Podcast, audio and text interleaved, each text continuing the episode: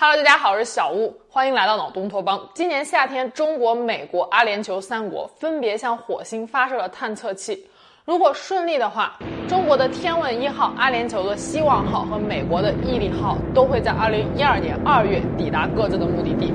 网友们开玩笑说，这是要在火星上上演一场《三国演义》了吗？我们对于头顶上这片浩瀚的宇宙总是充满了好奇。一九六一年，尤里·加加林成为了世界上第一名成功进入太空的人类。迄今为止，已经有来自三十多个国家、超过五百名的宇航员进入了太空，还有十二人在月球上留下了他们的足迹。然而，大家知道吗？在人类踏上探索宇宙这条道路的初期，我们是举步维艰的。在没有足够试验数据支持的情况下，一切都是纸上谈兵。在人类正式进入太空之前，有一批动物宇航员代替我们身先士卒离开了地球。今天，我们就来聊聊那些进入太空的动物们。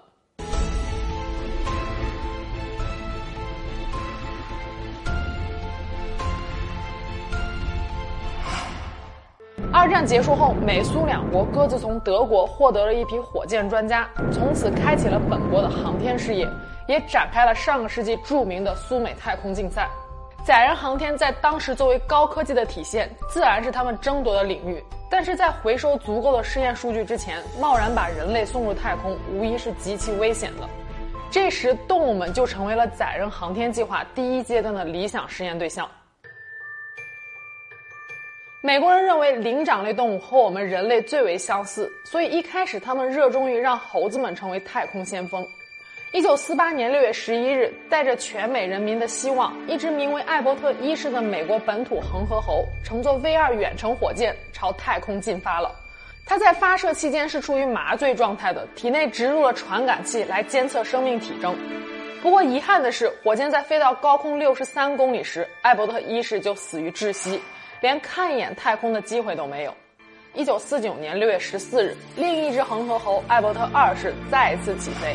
他活着来到了高空一百三十四公里，成为了第一只越过外太空与地球大气层分界线卡门线的哺乳类动物。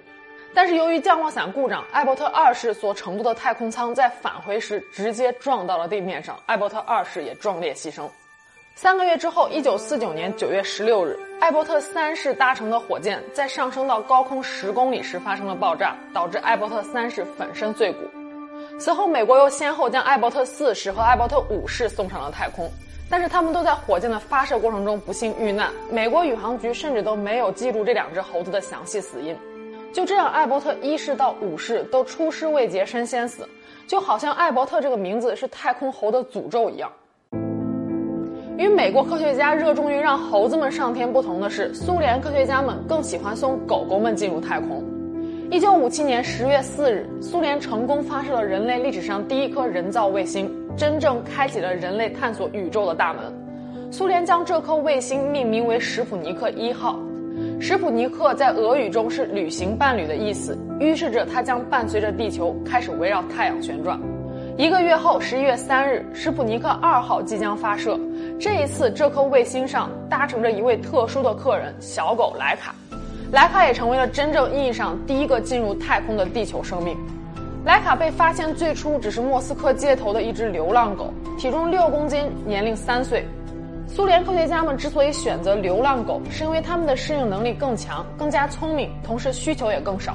同一时期和莱卡一起被选中的有十只流浪狗，它们有一个统一的特点，就是全部都是雌性犬。因为雌性犬小便的时候不需要抬起一条腿，可以节省空间，也更加符合犬类太空服收集排泄物的设计。被选中的太空犬会经历严酷的训练课程，离心机训练会模拟火箭发射时重力突然增加的不适感。狗狗们还会被关在狭小的笼子里长达几十天，以适应太空舱局限的空间。这种囚禁的感觉让狗狗们十分烦躁，有一些甚至出现了寡尿和便秘的情况，即使是用药也不见改善。最终，在一系列的训练结束后，只有三只狗狗脱颖而出。莱卡被选做了飞行犬，还有两只狗狗分别充当莱卡的替补和供科学家测试设备的技术狗。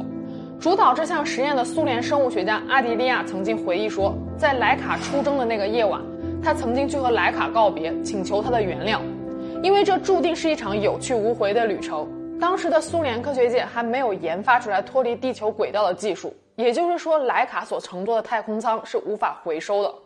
对于莱卡来说，他根本不清楚自己将面临怎样的命运，把研究所里面的工作人员当成了他狗生中的第一个主人，接受培训也只是单纯的为了获得食物。一九五七年十一月三日，莫斯科时间五点三十分，史普尼克二号卫星升空，莱卡的身体表面和皮下都被安装了感应器，用来监测他的呼吸和心跳。按照原计划，莱卡会在太空中存活八到十天。进入太空之后，苏联的广播一直在坚持报告莱卡的健康状况，声称一切都好。在莱卡完成了长达一周的飞行任务后，苏联公布了一个关于莱卡命运的官方版本。莱卡在太空中服下了最后一餐安排好的含有剧毒的食物，毫无痛苦地死去了。服毒死亡听起来非常的残酷，但是实际上在当时，这是一项类似于安乐死的动物福利。上个世纪五十年代，太空技术刚刚起步，科学家们无法预测动物们进入太空之后会出现什么样的反应，更加没有信心能够把它们平安的带回地球。那么安乐死就成为了为他们生命画上句号最好的方式。莱卡成功遨游太空一周的消息让苏联人们民心大振。截止到一九六一年四月十二日，苏联宇航员尤里加加林成为第一个进入太空的人类之前，至少还有十只狗狗被苏联科学家送入了轨道。加加林在飞行前还戏称说：“不知道我是第一个进入太空的人类，还是最后一只进入太空的狗。”第一只太空狗莱卡的故事就这样流传了将近半个世纪，直到2002年，在休斯顿举行的太空会议上，当年参加史普尼克二号卫星发射项目的一位研究员爆出了惊人的内幕：卫星发射几个小时后，在绕轨道飞行第九圈时，因为对太阳光绝热效果不好，太空舱的温度调节系统出现了故障。舱内的温度急剧上升到了四十度，莱卡在酷热和高压中痛苦的挣扎。不仅仅如此，医学传感器显示，莱卡的脉搏急剧上升到了平时的三倍。在生命的最后阶段，莱卡承受着巨大的痛苦，他是被活活吓死和热死的。在卫星发射五到七个小时之后，莱卡就失去了自己所有的生命体征。就这样，史普尼克二号卫星载着莱卡的遗体在太空中漂浮了整整五个多月。于一九五八年四月十四日，在大气层中烧毁。烧毁前绕地球一共飞行了两千五百七十圈。二零零八年，俄罗斯太空研究部为纪念莱卡，在莫斯科建立了一座青铜色的莱卡纪念碑。直到一九六零年八月，加加林进入太空的八个月之前，有一对叫做贝尔卡和斯特热尔卡的狗狗，随着施普尼克五号人造卫星在太空中度过了一天，最终平安返回地面。苏联这才拥有了第一对活着从太空回来的生物。与此同时，美国人仍然在送星星进入太空的道路上艰苦奋斗着。吸取了之前的教训之后，美国人再也不敢给他们的太空猩猩取名叫艾伯特了。一九五七年，一只刚出生不久的小猩猩汉姆被捕捉，后来被美国空军买下，送往了新墨西哥州霍洛曼航空航天医学中心。一九五九年，美国 NASA 成立了第一个载人航天计划——水星计划。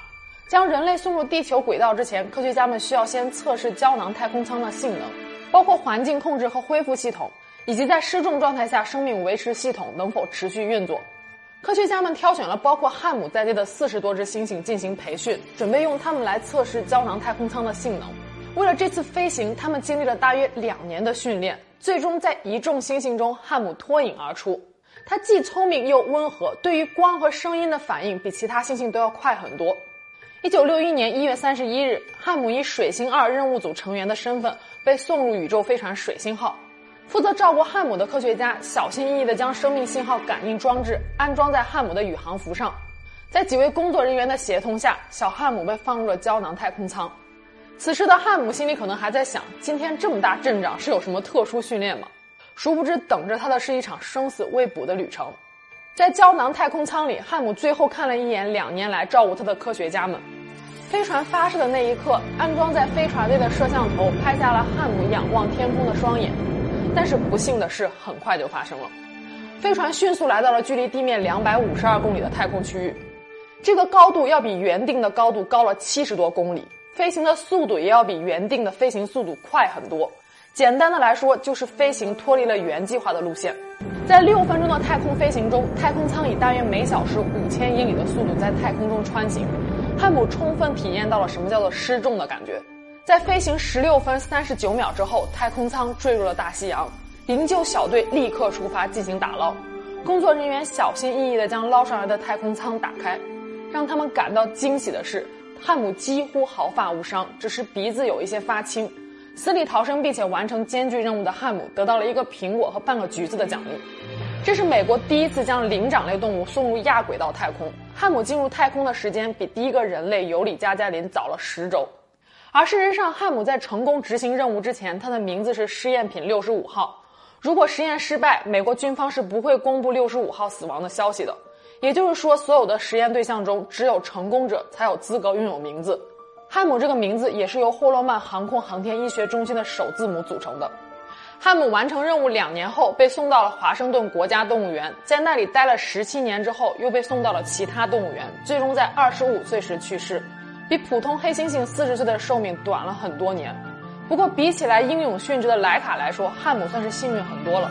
据不完全统计，一九四九年到一九五八年之间，苏联一共发射生物火箭不下三十一次，将四十多只小狗送上了天空。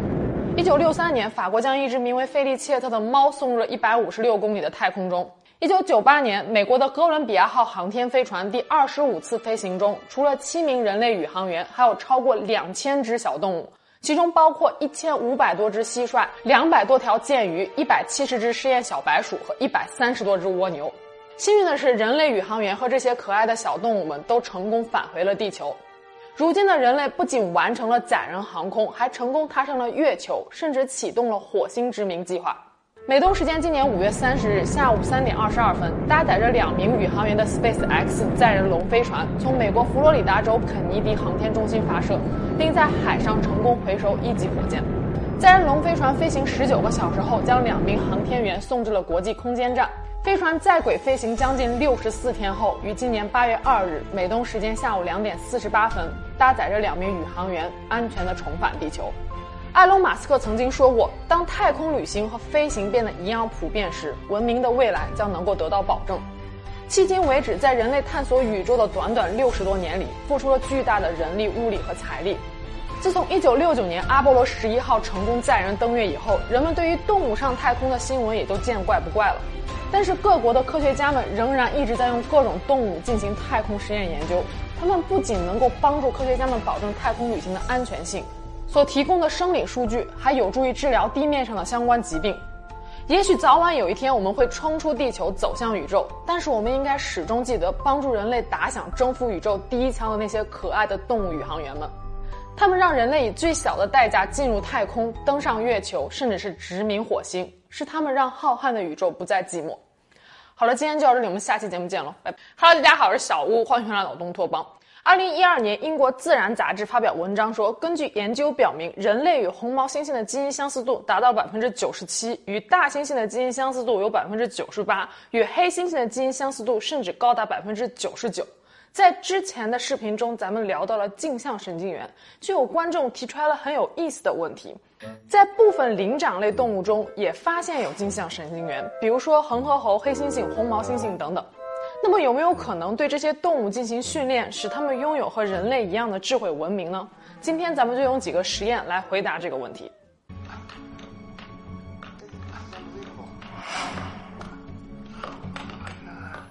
一九二九年，哺乳动物学家亨利·雷文去非洲访问的时候，注意到了一只名为 Messi 的母黑猩猩，把它带回了美国长岛的家中饲养。这也是官方记录上第一次将黑猩猩放在人类的家庭中饲养。亨利的儿子哈里几乎是和 Messi 一起长大的，现在还可以找到一些 Messi 抱着小哈里和他一起玩耍的温馨照片。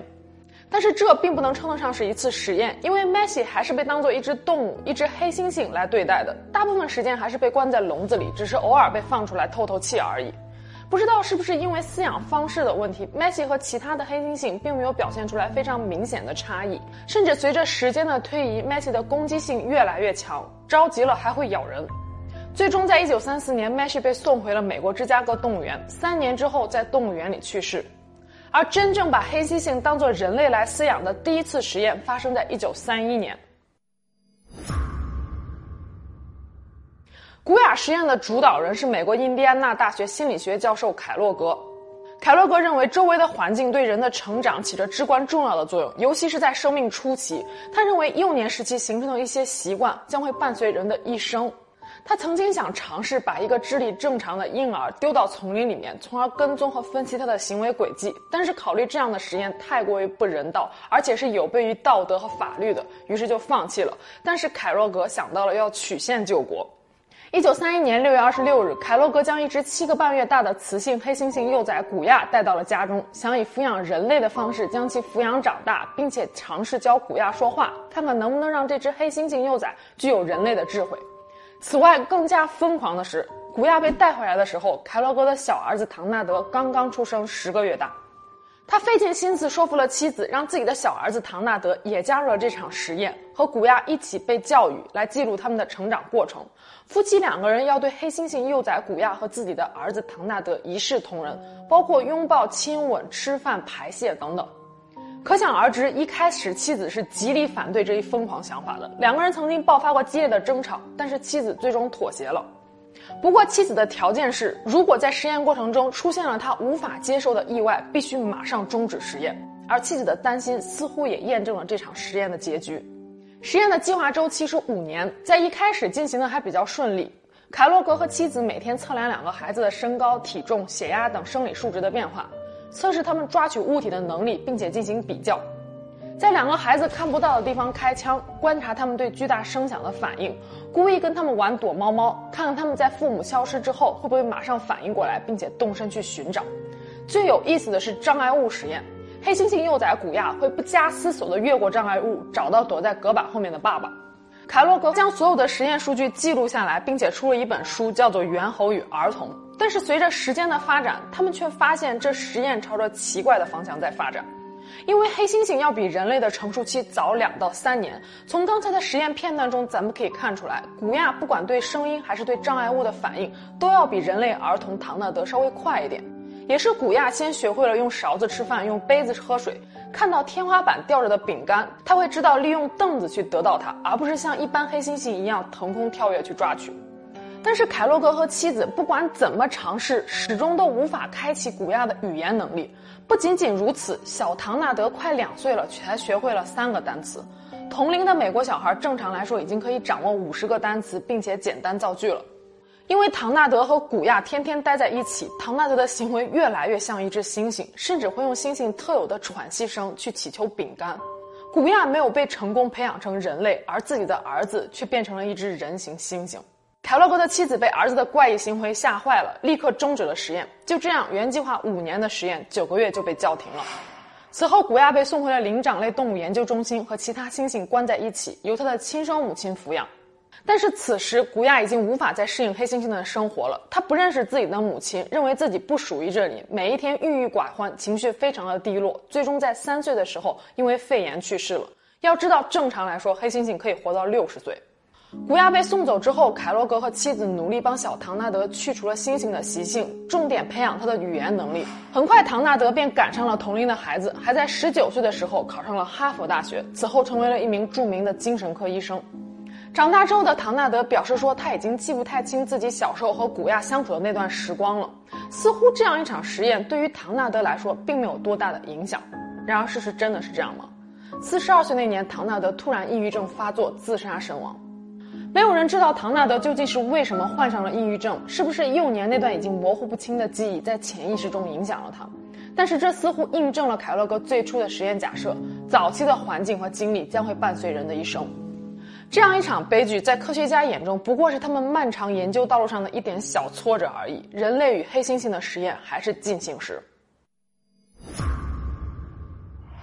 时间来到了上个世纪七十年代，哥伦比亚大学的心理学教授赫布泰瑞斯主导了一场实验，目的是研究语言是不是人类所特有的。当时学术界分成了两派，一派是支持语言是人类特有的，另一派是反对这种学说。泰瑞斯教授站在了反对这种学说的阵营中，他认为语言不是人类特有的，一些动物也可以通过训练获得语言的能力，甚至理解语言背后的含义。一九七三年十二月，泰瑞斯教授挑选了一只刚刚出生不久的雄性黑猩猩，给它起名为尼姆，并且打算给尼姆找一个合适的家庭，把它当成人类婴儿一样养大，而且要教它美式手语。之所以要教尼姆手语，是因为在当时科学界已经达成了共识：黑猩猩喉头的位置要比人类高出许多，因此不具备人类发音的基本生理结构。但是如果他们能够学会手语，用手语和人类沟通的话，也可以证明他们是具有语言能力的。泰瑞斯教授很快为尼姆找到了第一位代母，是自己三十六岁的博士生史蒂芬妮。史蒂芬妮在灵长类动物研究院第一次见到尼姆的时候，当时尼姆刚刚出生十天，那么小，那么可爱。工作人员给尼姆的母亲打了镇定剂，就这样强行把刚刚出生十天的黑猩猩宝宝从母亲身边带走了。目睹这一切的史蒂芬妮在心中暗暗发誓，自己一定要对尼姆好，而他确实也做到了。史蒂芬妮居住在纽约，家中有三个孩子。尼姆的到来给他的家庭平添了许多欢乐。在史蒂芬妮的教导下，尼姆很快学会了一些简单的手语，比如说“你”“我”“拥抱”“对不起”，还有自己的名字“尼姆”等等。不过，史蒂芬妮虽然对尼姆照顾有加，但是对实验却没那么上心了。他也不记录实验的数据和过程，更加享受的是和尼姆一起相处的时光。不仅如此，在一天辛苦的工作结束之后，史蒂芬妮会回到自家的客厅，和老公依偎在一起抽大麻，这导致尼姆也染上了大麻，而且还因此学会了大麻的手语。泰瑞斯教授对此是十分恼火的，他把这场实验当成一个严谨的科学项目。显然，史蒂芬妮并没有按照他的要求去抚养和教育尼姆。很快，泰瑞斯教授找到了另外一个学生劳拉来接手尼姆的教育工作。劳拉是个年轻的大学生，对此实验项目有着无与伦比的热情。在劳拉的培养下，尼姆在三岁那年学会了一百二十八个手语。用泰瑞斯教授自己的话说，就是尼姆在语言方面的进步是呈指数上升的。然而，新的问题很快又出现了。劳拉在课题的进行中和泰瑞斯教授闹了矛盾，最终也决定离开试验项目。就这样，尼姆再一次被转交给了他人。此后，尼姆不断的更换新的家庭，在他的一生中一共被转手了三十七次。当然，在每一次转手之前，没有人考虑过尼姆的感受。一九七七年，在实验进行了大约四年之后，泰尔斯教授觉得自己已经收集到了足够的试验数据，觉得是时候让尼姆做回他的黑猩猩了。就这样，尼姆被重新送回了俄克拉荷马州灵长动物研究院。一九七九年，泰尔斯教授发表了他的研究成果，但是结果却是令人惊讶的。泰瑞斯教授指出，尼姆虽然学会了一百二十八个手语，但是他根本就没有办法理解手语背后的意义，只是在机械的模仿人类。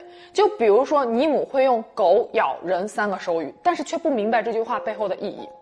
泰瑞斯教授虽然很想证明他的观点，但是实验结果告诉他，他的观点是错误的。实验结束了，可是尼姆的故事却远远没有结束。一九八二年，俄克拉荷马州灵长动物研究院出现了资金短缺的问题，研究所不得不把尼姆和其他几只黑猩猩一起卖给了纽约一家灵长类药物实验室，用来测试乙肝疫苗。之前，由于泰尔斯教授的实验和论文，尼姆在美国已经成了明星黑猩猩，而此时此刻，他却被关在笼子里面，任凭在栏杆后面他如何的声嘶力竭，比划着手语，也没有人在意。虽然说泰瑞斯教授觉得尼姆对于他来说已经没有任何实验价值了，但是泰瑞斯教授也不是坏人。当他得知尼姆将被用于测试疫苗的时候，非常的震惊。他发动舆论的力量将尼姆救了出来。一九八二年，尼姆被归还给了俄克拉荷马州灵长类动物研究院。一九八三年，百万富翁阿莫里将尼姆接到了自己位于德克萨斯州的动物避难所。但是显然，阿莫里之前并没有照顾黑猩猩的经验。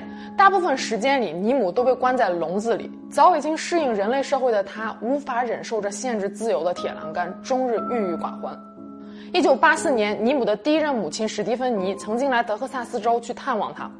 史蒂芬妮打心底里面将尼姆当成自己的孩子。之前的那次被迫分离，始终让他耿耿于怀。来到动物避难所之后，史蒂芬妮看到笼子里蜷缩成一团的尼姆，非常的心疼。他不顾众人的劝阻，执意要进到笼子里面和尼姆单独相处，而尼姆似乎还记得这个曾经抛弃他的人类母亲。他朝史蒂芬妮扑过去，用双手将史蒂芬妮高高的举在空中，不断的挥舞，就像是在发泄着自己心中的怒火一样。事后，史蒂芬妮曾经回忆说，这是他感觉自己离死亡最近的一次。但是尼姆最终还是没有伤害史蒂芬妮，发泄够了就悄悄走开了。不过从那以后，管理员再也不允许尼姆接触人类。最终，尼姆于1997年死于心肌梗塞，享年26岁。几乎是在尼姆计划被执行的同一时期，美国田纳西大学人类学家林恩在一只雄性红毛猩猩夏特克身上展开了一项关于人类行为究竟是先天遗传还是后天习得的研究。而夏特克也被认为是第一只可以用手语和人类沟通的猩猩。一九七七年，红毛猩猩夏特克出生在亚特兰大的一间灵长类动物研究中心。在几个月大的时候被人类学家林恩带回家去，以人类幼儿的方式抚养。不到几个星期的时间，聪明的夏特克就学会了不少简单的美式手语。林恩经常带着夏特克出入于田纳西大学。聪明可爱的夏特克非常受老师和同学们的欢迎。田纳西大学甚至还承认了夏特克的学生身份。到了期末，会为他安排一场特殊的期末考试，比如说用手语去表述不同的物体，使用工具辨识颜色等等。最后，不知道有没有噱头的成分，夏特克竟然还出现在了田纳西大学的毕业照上。随着时间的推移，林恩开始培养夏特克深度融入人类社会的技能，比如说使用金钱和理解金钱的意义。林恩给了夏特克几个长得像钱币一样的金属片，如果想要玩玩具或者是想要吃东西的话，就需要用金属钱币来换取。林恩对他的实验结果非常的满意，他认为夏特克懂得了用手语和人类沟通，甚至理解了钱币的概念，这也印证了他最初的想法：人的行为是后天习得的。然而，事情的转折出现在夏特克九岁那年，他在田纳西大学门口玩耍的时候，和一位女同学起了冲突。后来，学校以袭击学生为由，将夏特克逮捕，并且送回了灵长类动物研究中心。在那里，夏特克被关了整整十一年。十九岁的时候，被亚特兰大动物园收养。于三十九岁时，二零一七年八月死于心脏病。媒体对于夏特克的死大肆渲染，说他是因为被迫和人类母亲林恩分开，患上了重度抑郁症。终日精神萎靡，最终郁郁而终。然而，事情真的是这样吗？夏特克的去世确实是令人惋惜的，但是媒体的宣传也确实有些用力过猛了。事实上，在亚特兰大动物园，夏特克被照顾得很好，管理员还给他找到了一个伴侣，夫妻两个人领养了三个孩子，一家五口过的是其乐融融。在晚年，夏特克患上了心脏病，动物园甚至还派出了一支专业的医疗团队去为他提供最佳的治疗方案。与此同时，有很多人对林恩的实验结果提出来了质疑。我们先来看一段实验小片段。在这段片段中，实验人员尝试给夏特克倒饮料，夏特克的另一只手中拿着一个钱币，但是需要实验人员向夏特克做出索要钱币的姿势，他才知道把钱币给实验员。这像不像我们平时训练自家宠物犬的画面？让狗狗做出来一个姿势，然后会给狗狗一点吃的，久而久之，狗狗想要讨要吃的的时候，就会做出来相应的姿势。另外一个片段中，林恩抱着夏特克走在路上，听到了远处的狗叫声。林恩用手语比划着问夏特克说：“那是什么？”可是我们注意到，林恩在比划手语的时候，夏特克依偎在他的怀里，根本就没有看他的手语，又怎么理解他手语的意思呢？不少人认为，林恩在实验中加入了自己的个人情绪，他所认为夏特克拥有的那种语言能力、理解能力和社交能力，只不过是他一厢情愿的解读罢了。上个世纪七八十年代，行为主义在心理学非常盛行。很多科学家认为，人的脑子就像是一个黑箱子一样，所有的行为都是对外界环境刺激所做出的反应，是可以通过赏罚机制而习得的。这也掀起了一阵在人类社会中饲养猿类的狂潮。然而，随着科学的进步，我们渐渐明白，人类的语言并不仅仅是用来交流的，它更像是人类在大脑中所构建的认知环境的工具。其他动物是无法通过学习来继承人类的语言、理解力和文明的。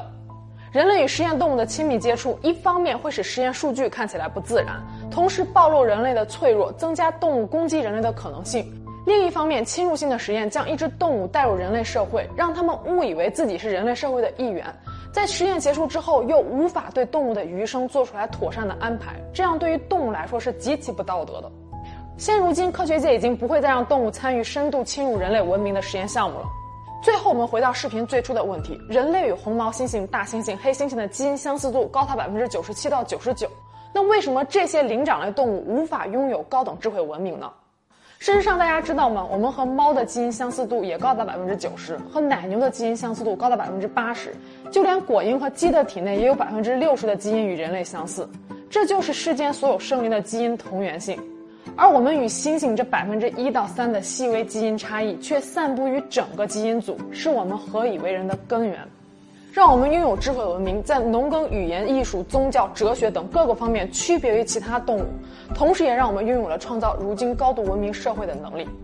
好了，今天就到这里，我们下期节目见喽，拜拜。Hello，大家好，我是小屋幻想东托邦。去年，一只叫做卡尔的日本迷你猪在互联网上火了。它的主人在2021年5月25日上传了关于它的第一支视频。随后，卡尔呆萌的样子和它与主人亲密的互动，瞬间俘获了众多网友的心。然而，就在二零二一年九月的第一天，这只拥有将近十一万粉丝的日本网红猪，却以烤乳猪的样子出现在了网友面前，粉丝们瞬间炸开了锅。你会吃掉你养的宠物吗？今天咱们就来聊聊频道一百天后吃的猪。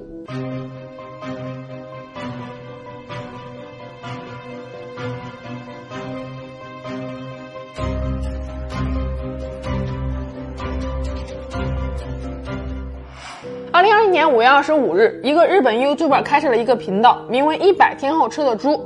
频道里的第一支视频标题为“第一次回家的七十五天大的迷你猪”，太可爱了。这个频道吸睛的方式也非常直观，就是以倒计时的方式来记录主角迷你猪的死亡。每天上传一支视频，视频长度大约在三分钟左右，在第一百天时将小猪杀掉吃了。这只小猪名为 Carvy，简称卡尔。二零二一年三月份出生，它的日语名字有排骨的意思，这似乎也预示了它命运的结局，带着几分残酷和戏谑。其实明眼人一看就知道，此频道的灵感来源是曾经在推特上爆火的日本四格漫画《一百天后会死的鳄鱼君》，那也是一个一开篇就宣布了主人公一百天后会死亡的故事。故事是由日本漫画家菊池佑纪为纪念意外去世的好友而创作的。从二零一九年十二月十二日开始，到二零二零年三月二十日，在推特上每日一更进行连载。漫画的主人公是一只鳄鱼，它没有体面的工作，通过朝不保夕的兼职来维持生计。但即使生活并不富裕，也依旧每天都嘻嘻哈哈，看起来很开心。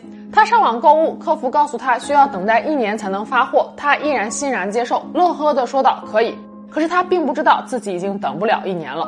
作为旁观者的读者们，当然知道鳄鱼君早在一开始就被定下了死期。阅读漫画时也会觉得心情五味杂陈。第五话中，鳄鱼君去医院探望朋友，依然觉得死亡离自己非常遥远。面对一直暗恋的鳄鱼小姐姐，也迟迟不敢开口表白。就在生命只剩下三十五天的时候，他还在纠结。读者们都替他着急，再不表白就来不及了。最后，鳄鱼君因为救助一只小鸟遭遇意外，不幸身亡。就这样，温柔善良的鳄鱼君在众多读者的悲伤和惋惜声中，结束了一百天的人生。他还没有来得及和鳄鱼小姐告白，也没有实现和朋友下次再见的承诺，更没有收到他网购的快递。有一句话是：你永远不知道明天和意外哪一个会先来。作者菊池说道，他是想要通过漫画来激发人们对于死亡的思考，让人们明白时间非常的宝贵，珍惜当下的每一天。而一百天后吃的猪与鳄鱼君不同的是，这个频道把四格漫画中的虚构角色搬到了现实生活当中，用的是现实世界中活生生存在的一条生命，而且这条生命最后还会被自己的主人亲自给宰杀吃掉，这就引来了很大的争议。卡尔来到主人家的第一天，好奇又懵懂地探索着这个新世界，和主人熟络之后，会用鼻子去拱主人的手臂。主人给卡尔准备了一个大笼子，里面早就已经铺好了舒适的被褥。卡尔到家的第二天就学会了上厕所。主人给他准备的伙食是大麦粉、豆乳粉，再加上一勺低脂乳酪和适量的清水。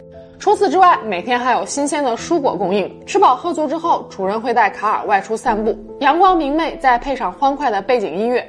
如果不看频道名称，还以为这就是一个分享宠物日常的轻松频道。到了第七天，卡尔已经学会摇尾巴和主人撒娇了。和猫狗等宠物一样，它也颇为通晓人性。接下来的视频里就是各种日常互动，主人会给卡尔准备各种各样的玩具，给它洗澡。夏天时还给它买了一个充气游泳池降温。随着时间的推移，卡尔与主人的关系也越来越亲密，会在主人的召唤声中来到他的身边，也会在主人工作时时不时的骚扰他一下。主人会给它挠痒痒，会带它去宠物医院，还会带它去海边散步。九十五天时，主人还给卡尔准备了一个盛大的生日 party，有美味的生日蛋糕。小家伙完全不知道自己未来的命运。视频中，卡尔的主人从来不露面，甚至连声音都没有，但是会用五花肉等一些恶趣味的方式来提醒大家卡尔最终的命运归宿。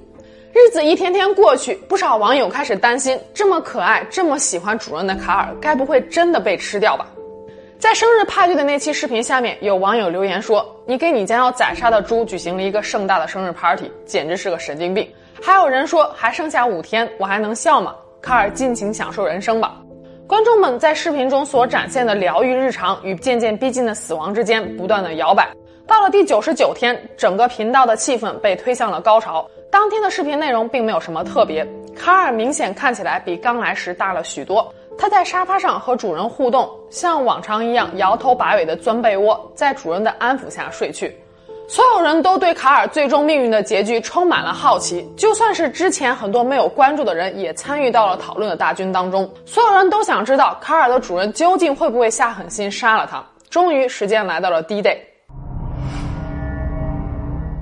第一百天的这条视频，目前观看量已经达到了四百万。光看封面图，相信不少人心都已经凉了一半了。视频的开头阅览注意的警示标语，就算不懂日语，应该也都看得懂。可爱的卡尔清晨醒来之后，还是照例用鼻子去拱拱主人，撒娇以示亲近。主人把卡尔放进了宠物包里，开车来到一个未知地点。镜头中的主人提着宠物包越走越远。此时，相信不少观众内心的 OS 一定是希望主人这次也只是带着卡尔去海边散步了。可是过了不知道多久，主人抱着一个纸箱子回来了，纸箱中装的正是被屠杀后的卡尔的遗体。原来主人刚刚是去了屠宰场。紧接着，主人带着卡尔的遗体来到了事先已经准备好的户外火炉前。最后一盘红彤彤的烤乳猪展现在了人们面前。主人在卡尔的笼子里点上蜡烛，摆上卡尔的照片和一朵白花，双手合十表示悼念。视频的最后还不忘来了一波回忆杀。卡尔与主人过往的一切历历在目，伴随着悲伤的背景音乐，所有的情绪都被点燃了。视频刚刚上传几个小时，评论区就炸开了锅。如今这支视频下面已经有四万多条评论了，网友们的态度两极分化。有的说：“操，这个 YouTuber 真的说到做到，精心养了这只小猪一百天，好吃好喝陪玩陪睡，挠痒洗澡散步样样不落。最后在第一百天时把它做成了一道烤乳猪，并且吃光了。”还有人说：“我不是一个素食主义者，但也无法想象你是怎么做到养了一只动物一百天，却对它一点留恋都没有。”日本主播大岛由香里在 Alabama 新闻秀上说道：“迷你猪本身就不是食用猪，而是宠物小猪。在一百天的时间里，用爱去养育它，然后杀掉它，烤着来吃。这种行为在我看来是很荒谬的。这种视频绝对不适合小孩子观看。这些人为了流量，为了赚钱，就可以没有底线了吗？当然了，也有一些网友表示说看起来很美味啊。还有一些人说这支视频让他学会了感恩食物。”除了上述观点之外，还有一种声音说，周边化、书籍化、影视化第二季什么的，可千万别搞啊！毕竟漫画《一百天后会死的鳄鱼君》刚刚连载结束，读者们还没有从鳄鱼君死去的悲痛中走出来时，画家菊池就迫不及待地马上宣布了大量的商业活动，包括推出实体书籍、动画电影、周边商品等等，引来了不少争议。回到被杀掉的小猪卡尔，就在人们还没有对其主人的做法争论出来个结果时，有网友发现，在第一百天的视频结尾处出现了一行小字，小字写着“本故事纯属虚构”。这行小字一闪而过，不仔细看还真的很难注意到，什么意思？难道说卡尔并没有死？从悲痛和震惊中回过神儿的网友们又开始了新的一波讨论。有人说频道主这么做就是在欺骗观众，但更多的人是因为卡尔并没有死而感到欣慰。还有人引入了新的思考，说如果卡尔没有死的话，那只被杀掉的小猪又是怎么回事呢？它就应该死吗？紧接着，随着福尔摩斯班网友们的进一步挖掘，发现频道背后的种种线索都指向了日本颇有名气的年轻 IT 企业家破右树。九月九日，破右树在舆论压力下发布了一支澄清视频。他坦言自己参与到了频道的企划当中，但是整个拍摄都外包给了专业的团队。他们请了编剧、摄影以及专业的饲养员，也就是视频中卡尔的主人。泼油树说，他从头到尾都没有见到过卡尔。但是截止至澄清视频发布时，破右树已经拿到了一百天后吃的猪的商标注册权。至于网友们最关心的卡尔的生死，破右叔给出了一个明确的答案，说卡尔并没有死，那只被吃掉的小猪是他们从亚马逊上网购而来的。最后，破右叔针对这起事件所带来的负面影响向网友们道歉。他说他本意并不是想红，而是想要教育大家懂得珍惜食物。不过，大多数网友对于这样的解释显然并不买账。这支声明视频点彩的数量足足是点赞数量的十倍。九月十日，一百天后吃的猪的频道再次更新。一个搭着蓝色幕布的铁笼赫然出现在视频当中，主人将幕布揭开，卡尔活蹦乱跳地从笼子里面向外张望，一副对外界所发生的一切毫不关心的样子。如今频道依然在坚持更新卡尔的日常，不管卡尔的结局如何，网友们的看法又是怎样的？对于频道策划方来说，他们的目的应该是达到了，一百天后吃的猪为他们赚足了流量。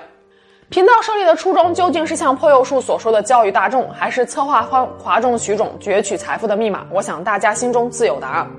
我们再往深了一步思考，俗话说见其生不忍见其死，闻其声不忍食其肉。其实从一百天后会死的鳄鱼君，再到一百天后吃的猪，铺天盖地舆论声讨背后，体现的是日本生命教育存在的巨大争议。在日本的小学或中学的教育中，有一门课叫做生命教育，但这门课并不是我们所认为的给学生们讲述生命的意义是什么，而是学校提供饲养环境，让学生们从幼崽或者从蛋开始饲养小动物，同时老师会教授关于动物是如何成长的相关知识。在这个过程中，学生们会逐渐和动物产生感情。在动物长大之后，学校便会安排将动物们送进处理中心，也就是我们俗称的屠宰场。然后让学生们吃掉自己亲自养育的动物，也就是说，日本生命教育就是养育、杀掉、吃掉的过程。在这个过程中，目的是为了让孩子们学会尊重生命、爱惜生命，同时珍惜粮食。这样的生命教育在日本已经有七十多年的传统了。比如说，日本某中学让每个学生从鸡蛋开始孵化养育一只小鸡，见证小鸡从出生到死亡的全过程。一开始，孩子们还开心地将鸡蛋送入培育箱中，每天测量温度和湿度，并且进行记录。小鸡破壳而出之后，每个孩子都会拥有一只自己的小鸡。为了能够区分六十只小鸡，每一只小鸡都被戴上了脚环。不少孩子们还给自己的小鸡起了名字。半年的时间里，孩子们全程参与了将一只毛茸茸的小鸡养育成一只大鸡的过程。小鸡也慢慢变成了他们学校生活中的一份陪伴。然而，课程的最后一节却是要杀掉并且吃下自己养育的鸡。尽管孩子们一开始就知道了小鸡的命运，但是他们中的很多人依然感到非常不舍。他们一面痛苦地流着眼泪，一面说着对不起，又一面将怀中的小鸡给抱了出来。老师在空地上演示着如何迅速地剁掉鸡头，让鸡没有痛苦地死去。目睹杀鸡的心情还未平复，马上就要学习如何切鸡肉和烹饪。最后，孩子们怀着复杂的情感，内疚、痛苦、感激，将自己养育了半年的鸡吃得一干二净。老师们说，在直面死亡的痛苦中，能让学生们了解到世界上任何生命都是短暂而宝贵的，能让他们学会如何珍惜生命。这样的教育是完全正确的。当然了，并不是所有的老师都是这么想的。一九九零年，大阪的一位小学老师黑田公史曾经做过一次轰动一时的实验。他让三十二名小学六年级的学生共同饲养一只小猪，学生们给小猪起名为小屁。黑田老师想知道，在不受学校干预的情况下，学生们会如何对待自己亲自养育的动物。实验开始后，小屁很快就成为了大家的一份子，一直陪伴学生们直到他们毕业。这时，黑田老师让学生们自己决定小屁的去留，是像传统那样送进屠宰场，还是留下给下一任学生继续养育。大家为此吵得不可开交，不少人表示绝对不能将小屁送进屠宰场。直到最后，大伙也没有能就小屁的处理方式达成共识。黑田老师后来将这次实验写成了一本书，名为《小猪屁和三十二名小学生的九百天生活课》。这本书后来被改编成了由妻夫木聪主演的电影《小猪教室》。电影的热映让人们再一次开始思考：生命教育是否真的有存在的价值？有人说，日本的生命教育能够让孩子们明白一餐一饭来之不易，从而更加珍惜粮食、尊重生命、爱护生命。可孩子们的三观还没有定性，在目睹亲手养育的动物被宰杀时，他们一定会感到痛苦、恐慌、无助，甚至绝望。如此过激的做法，会不会对孩子们今后的人生造成影响呢？他们会不会觉得，任何你爱的东西都是可以随便被吃掉的，又或者别人爱的东西都是可以随便被摧毁的呢？有人调侃说，日本的生命教育还不如叫杀熟教育。黑田老师更是直言，日本的生命教育课程其实到现在还没有找到正确的方向。对于教育而言，如果在这个过程中连大部分成年人都会感到不适的话，往往不会是什么好的教育。日本某搞笑艺人曾经对一百天后吃的猪的事件发表评论说：“觉得卡尔可爱，那么为什么不在乎我们平时吃的猪呢？我不知道有什么区别。”要我说，这个区别大了。中国有句古话是“君子远庖厨”，这句话也常常用来解释齐宣王以羊易牛的典故。说战国中期的一天，齐宣王坐在大殿上，看到有人牵着牛从殿下走过，便问：“你要把牛带到哪儿去？”牵牛的人说：“准备杀了，取血祭钟。”齐宣王说：“放了他吧，我看到他瑟瑟发抖的样子实在是太可怜了。”牵牛的人问道：“那大王就不祭钟了吗？”齐宣王说道：“钟怎么可以不祭呢？用羊来代替牛吧。”此事后来传到民间之后，不少民间百姓都以为齐宣王是小气，不舍得用牛来祭钟。后来，孟子对齐宣王说道：“老百姓听说这件事之后，都认为您是小气，但我却知道您并不是小气，而是因为不忍心。可大王如果可怜牛毫无罪过却被宰杀，那么牛和羊又有什么区别呢？”齐宣王笑着说道：“是啊，我也不知道自己究竟是怎么回事儿。”孟子解释说道：“大王这种不忍心，正是仁爱的表现。因为您亲眼看到了牛，而没有见到羊。君子对于飞禽走兽，看到它们活着，便不忍心见到它们死去；听到它们的哀叫声，便不忍心吃它们的肉，是以君子远庖厨也。为什么齐宣王不舍得杀牛？因为他看到了牛打哆嗦，这是齐宣王与牛之间所建立的一种连接。建立了连接，就会感到痛；建立连接，也是日本生命教育的核心。”学校让孩子们养的小鸡或者是小猪，从生物学角度来看，和世间千千万万只别的小鸡或者小猪没有本质的区别。可如果饲养者对他们花费的时间倾注了感情，它对于饲养者来说就是独一无二的。他们建立了连接，也就是我们所说的亲密关系。关于情感连接，在《小王子》里面有一个非常经典的故事。这一天，小王子和他的玫瑰花闹了矛盾，于是就负气离开了自己的星球，流浪到了地球。可当他看到地球上的玫瑰花海时，他难过了，因为他的玫瑰告诉他，全宇宙就只有他一株玫瑰。就在这个时候，一只狐狸出现了。小王子对狐狸说：“我很难过，请和我玩耍吧。”狐狸说：“我不能和你玩耍，因为你还没有驯服我。”小王子问道：“什么是驯服？”狐狸说道：“驯服就是制造牵绊。对于我来说，你是一个小男孩，和其他成千上万个小男孩没有什么区别。我不需要你，你也不需要我。对于你来说，我就是一只狐狸。”和世界上其他成千上万只狐狸没有什么不同，但如果你驯服了我，我们就需要彼此。对于我来说，你将变成世界上独一无二的人；对于你来说，我也会变成独一无二的狐狸。还有，你看那片麦田，我不吃面包，所以小麦对于我来说毫无用处。但是因为你的头发是金色的，如果你驯服了我，金色的小麦就会让我想起你。小王子问：“那我怎样才能驯服你呢？”狐狸说：“你需要非常有耐心。你可以先坐在离我很远的地方，让我偷看你，然后每天靠近我一点点。你还需要有仪式感，最好每天在同样的时间来。比如说，你固定在下午四点来，那么从三点钟起我就开始非常高兴。仪式感会使某个日子区别于其他日子，某个时刻不同于其他时刻。就这样，小王子驯服了狐狸，同时他也明白了，玫瑰确实是全宇宙独一无二的，因为那是他的玫瑰。”回到生命教育的主题，试问你买回来一只准备食用的鸡鸭鱼肉，你会给它起名字，陪它散步，给它洗澡，哄它睡觉吗？动物一旦有了名字，就不仅仅是食物了，这是对于生命最起码的敬畏。人在精心养育动物的过程中，会受到催产素的影响，对动物产生一种养成式的爱意。观看养育过程的人们，也会或多或少产生类似的情绪。可是，当我们已经与动物建立起高级情感连接后，却要求把它给杀掉，这种做法不但是诛心，甚至是反人类的。这会让孩子们误以为任何情感都是不重要的，是随时可以被抹杀的。让孩子们学会珍惜食物、热爱生命的方法有很多，没必要进行这种极端的生命教育。花时间去了解这个世界，和这个世界建立连接，才是生命的真谛。敬畏生命，才不会漠视生命。那今天就是我们下期节目见了，拜拜。Hello，大家好，我是小吴，欢迎回到龙头帮。今天的故事呢，要从一则寓言开始说起。传说有一位富甲一方的商人，生前乐善好施，死后被带进了天堂。他见到上帝之后，上帝告诉他说：“我可以在天堂为你准备一个房间，而你可以在房间里面生活一千年。那么你希望这是一个什么样的房间呢？”富豪思考了一会儿，说道：“那么就请给我一个最奢华、最宽敞的房间吧。我希望能从房间里面看到世界上最美丽的风景，还有最好的食物。”上帝满足了富豪的要求，一千年转眼就过去了。富豪再一次被带到了上帝跟前，这一次他一见到上帝就嚎啕大哭，说道：“这哪是什么天堂啊，简直比地狱还可怕！”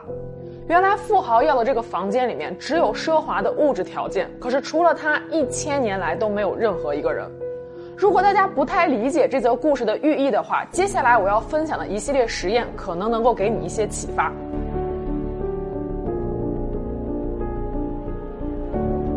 上个世纪五十年代到六十年代，美国心理学家哈里·哈洛和他的同事们在恒河猴上进行了一系列残酷的实验。对于动物们来说，这些实验无疑是无比残忍的。可是哈洛的实验却在之后挽救了无数的家庭，甚至被称为是二十世纪最伟大的心理学实验。哈里·哈洛出生于一九零五年，说起来他大家可能不太熟悉，但是他的一个学生，相信接触过心理学的人都有印象，那就是提出需求层次理论的马斯洛。二十世纪三四十年代，美国行为心理学创始人约翰·华生提出了一个非常著名的理论，那就是孩子对于爱的需求源于他们对食物的需求，所以母爱只要提供足够的食物就可以了。母亲如果和孩子们过度亲密，甚至会影响孩子们的成长。所有的小孩子们都应该被当作机器一样训练、矫正和塑造。约翰·华生最著名的一句话就是：“只要给我一打婴儿，我就能把他们训练成社会精英，不管是医生、律师或者是警察。”残忍的小艾伯特实验就是在华生的主导下进行的。华生的理论曾经一度风靡全美，接着影响了西方多个国家，后来甚至被传到了亚洲。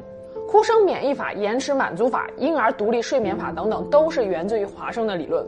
至今为止，仍然有很多家长对于华生的哭声免疫法深信不疑。二十世纪五十年代初，行为心理学家们喜欢用刺激、反应、顺从等词汇，可是哈里·哈洛却喜欢谈论爱。一天，在一次学术研讨会上，当哈洛反复提到“爱”这个词时，另外一个心理学家总是打断他，说道：“你说的爱指的就是亲近的意思吗？”最后，哈洛忍无可忍，说道：“可能你理解的爱就是亲近的意思吧。不过，感谢上帝，我没有你那么愚蠢。”这就是哈里·哈洛典型的风格，说话毫不留余地，也是他第一个站出来反对了约翰·华生的理论。哈里·哈洛在恒河猴身上所进行的第一个实验被称为是代母实验。哈洛和同事们把几只刚出生的婴猴分别关进隔离笼中养育，每个笼子里有两只假猴子代替母猴。一只假猴子是用铁丝做的，在胸前安装了一个奶瓶，可以二十四小时提供奶水；而另一只假猴子是用柔软的绒布做的，触感温暖，但是胸前并没有奶瓶。按照约翰·华生“有奶就是娘”的理论，胸前拴着奶瓶的铁丝妈妈应该更受欢迎才对。可是实验结果表明，所有的小猴子们都更加愿意和绒布妈妈亲近，只有在他们饥饿难耐的时候，才会跑到铁丝妈妈那里去喝奶，喝完奶之后就会立刻再跳回绒布妈妈的身上。哈洛随后将实验升级，他制造了一个能够发出可怕敲击声的机器人，放进笼中，想要看看在惊吓之后小猴子们会做出怎样的反应。不出所料，当小猴子们看到面前的怪物时，全都吓得惊叫着奔向了绒布妈妈的怀抱，不断的抚摸着绒布妈妈，直到最后平静下来。哈洛还给小猴子们放进了一间充满各种玩具的实验室里，但是像所有的新生儿一样，小猴子们对于陌生的环境都是充满恐惧的。如果房间里面放置的是铁丝妈妈，小猴子们仍然会害怕的蜷缩在角落里寻找安全感。接着，哈洛将铁丝妈妈换成了绒布妈妈，小猴子们毫不犹豫地冲向了绒布妈妈。在得到了安全感和足够的自信之后，小猴子们开始探索周围的环境，尝试去接触房间里的那些玩具。显然，得到母爱的小猴子表现得更加勇敢。马斯洛的需求层次理论和他老师哈里·哈洛的实验可以说是一脉相承的。小猴子们在铁丝妈妈那里面得到了食物，这就是最基本的生理需求；而在绒布妈妈那里得到的是更高一级的需要——安全感和依恋感。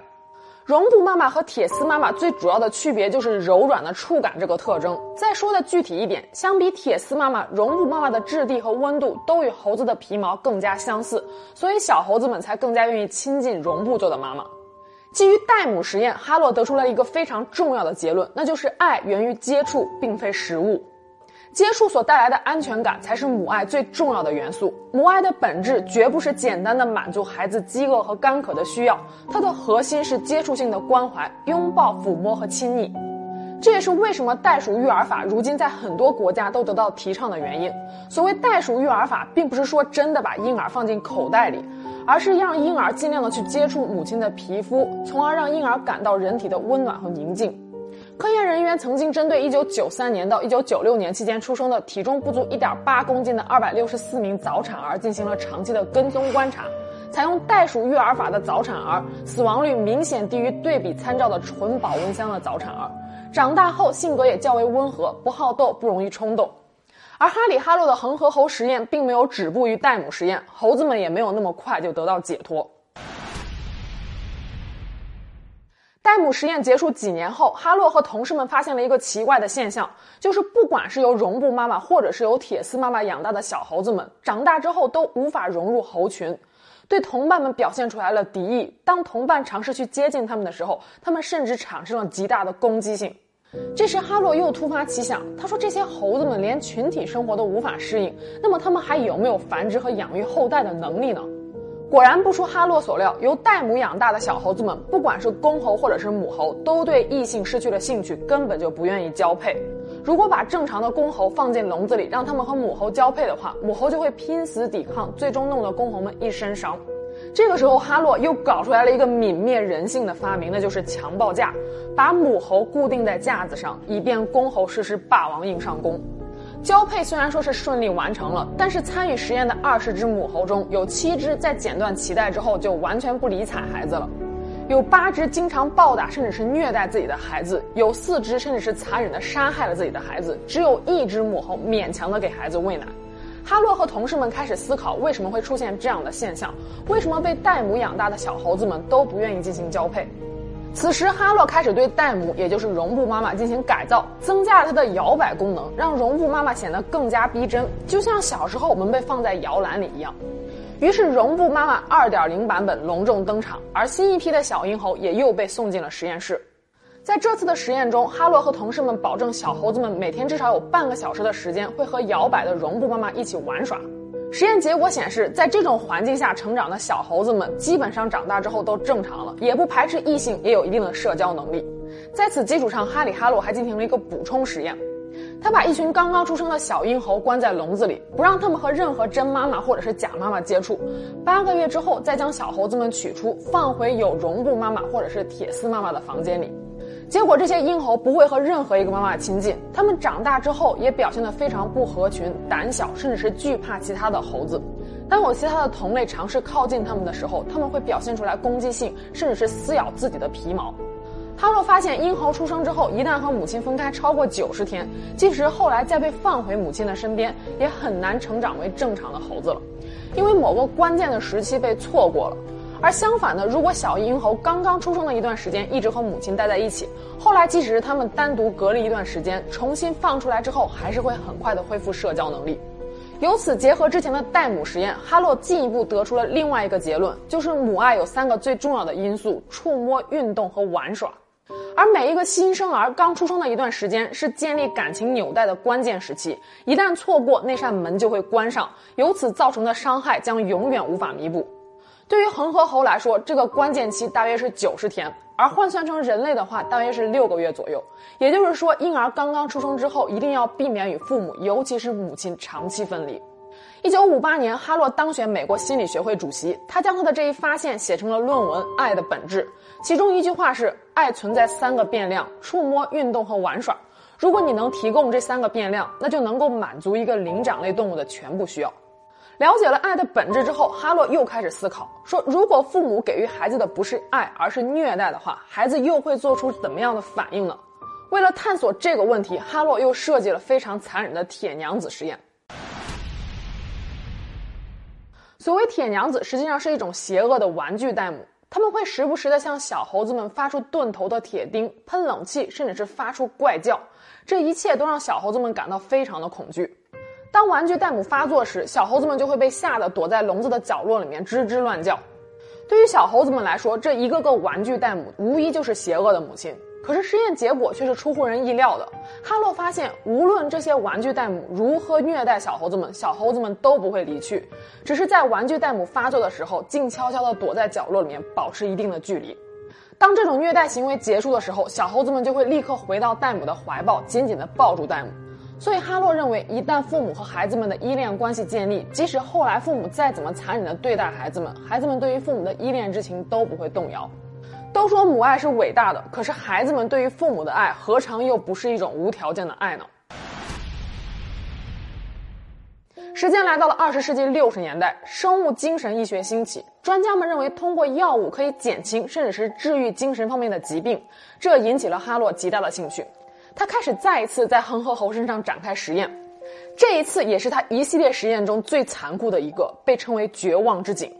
哈洛制造了一排排漏斗形的小黑屋，将一批刚刚出生的幼猴头朝下吊在小黑屋里，漏斗的底部有足够的食物可以获取，所以小猴子们不会被饿死。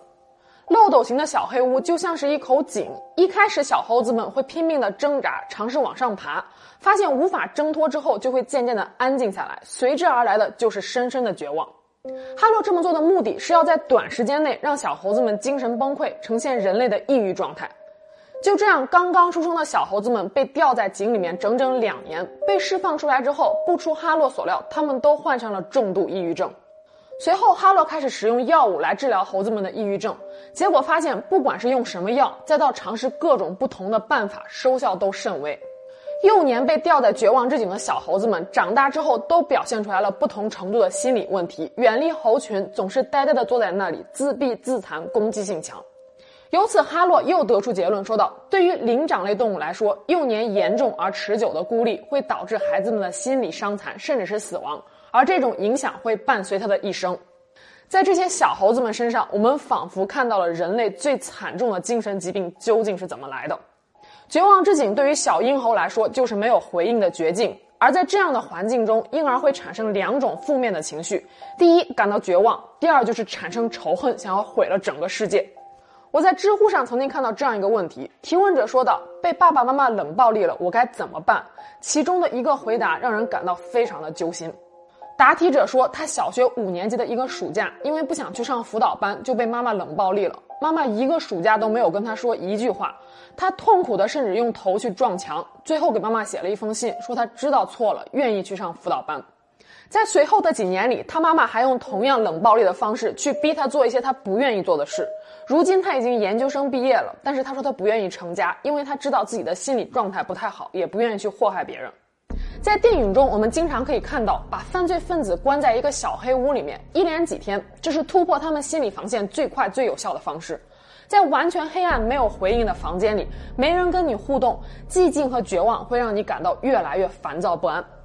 大部分人被关不到三天，就会出现注意力不集中、抑郁等症状，有一些人甚至会出现幻听和幻觉。那么，我们回到最初所分享的那则寓言：富豪向上帝索要的那个充满各种食物、拥有最美丽风景，但是只有他一个人的房间，其实也不过是一个奢华版的小黑屋罢了。